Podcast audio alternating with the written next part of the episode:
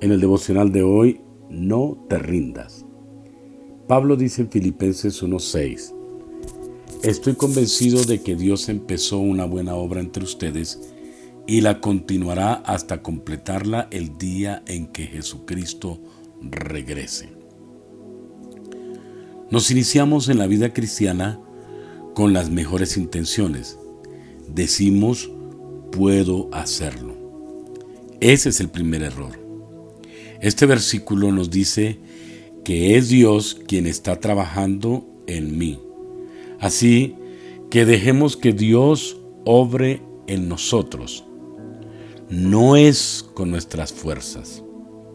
También el profeta dice, no es con espada, no es con ejército, sino con mi espíritu, ha dicho el Señor. Para lograr objetivos en la vida, propósitos firmes. Necesitamos depender de Dios, colocar toda nuestra confianza en Él, pues en algún momento si dependemos de nosotros mismos, o bien nos cansamos o bien fracasamos.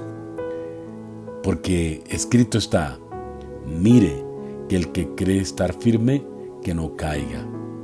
Y separado de Dios, nada podemos hacer.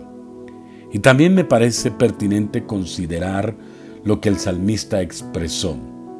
Si el Señor no edificare la casa, en vano trabajamos los que la edificamos.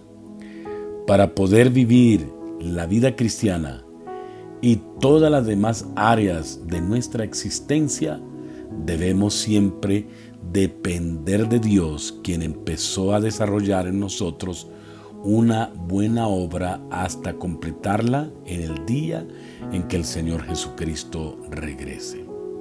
Por eso, demos el control total de nuestras vidas a nuestro Dios hoy mismo.